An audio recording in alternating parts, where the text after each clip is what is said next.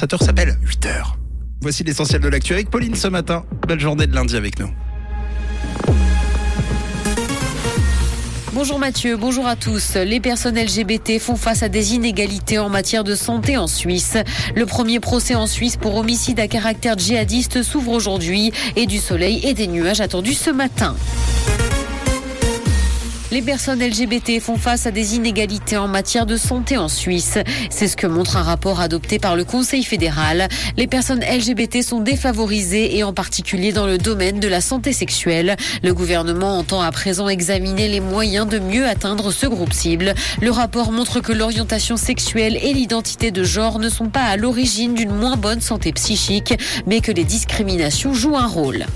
Justice, le premier procès en Suisse pour homicide à caractère djihadiste s'ouvre aujourd'hui. Un turco-suisse doit répondre d'assassinat devant le tribunal pénal fédéral. Il est jugé pour un homicide commis à Morges en 2020 pour venger le groupe État islamique. Le meurtre a été commis au hasard et l'acte d'accusation revient sur la radicalisation progressive du Vaudois. Le jugement sera quant à lui rendu le 10 janvier.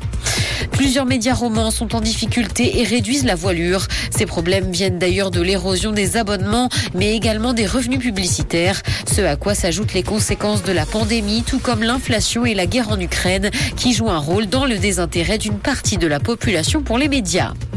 Dans l'actualité internationale, corruption présumée au Parlement européen. Quatre personnes ont été écrouées, dont la vice-présidente du Parlement. Elle aurait été prise en flagrant délit dans le cadre d'une enquête anticorruption portant sur une possible opération de la part du Qatar. Elle ne peut donc pas faire jouer son immunité. Le nom des autres personnes écrouées n'a pas été révélé.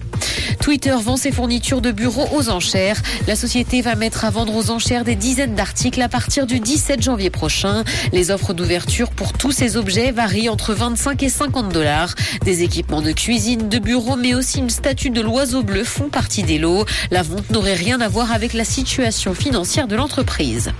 Cinéma, la chanteuse Taylor Swift va réaliser son premier long métrage.